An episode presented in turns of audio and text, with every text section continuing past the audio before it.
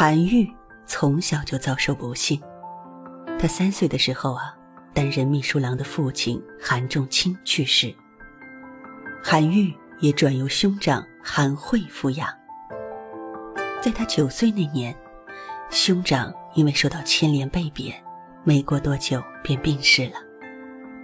小小的韩愈只能跟随寡嫂，在那个战火纷飞的年代，不断的辗转，在困苦与颠沛中长大成人。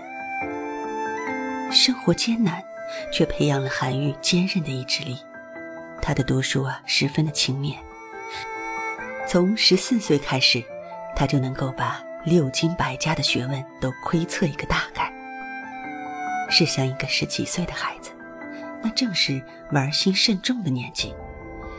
如果没有坚韧的意志力，如何能够苦苦的探究学问呢？幼年的韩愈，命运多舛的时光，不断飘来的生活阴霾，这些不但没有打垮他，相反，暴风骤雨。成了滋养其追求卓越的洗礼和养料，赋予了他坚韧不拔的品格，也帮助他能够更好的面对以后更艰难的遭遇。一个秋日的黄昏，夕阳下，长安城屋舍俨然，花灯初上，行人依旧如织。城门外，远远的匆匆行来一个身影。背着一个箩筐，心里想着，一定要在这个城市扎下根，人生啊，定当有所作为。这是我想着十九岁韩愈入京的画面。那是一个年轻人从十八线的小地方走到天子脚下的画面。从古到今，很多人都想有一番成就，可是，要想有所成就，就要付出。要有坚韧的意志力和品格，而韩愈求取功名的过程，就是不断付出、屡败屡战的励志典范。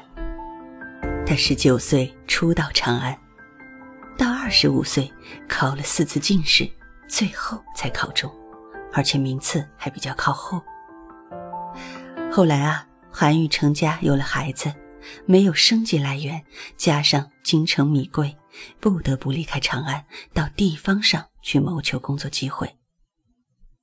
之后，他靠进士功名和自己不断的毛遂自荐，得以给地方官做幕僚。直到十年之后，他才终于通过了考试。后来啊，韩愈不仅成为唐宋八大家之一，在政治上也取得了较大的成就。他既有坚韧的品格。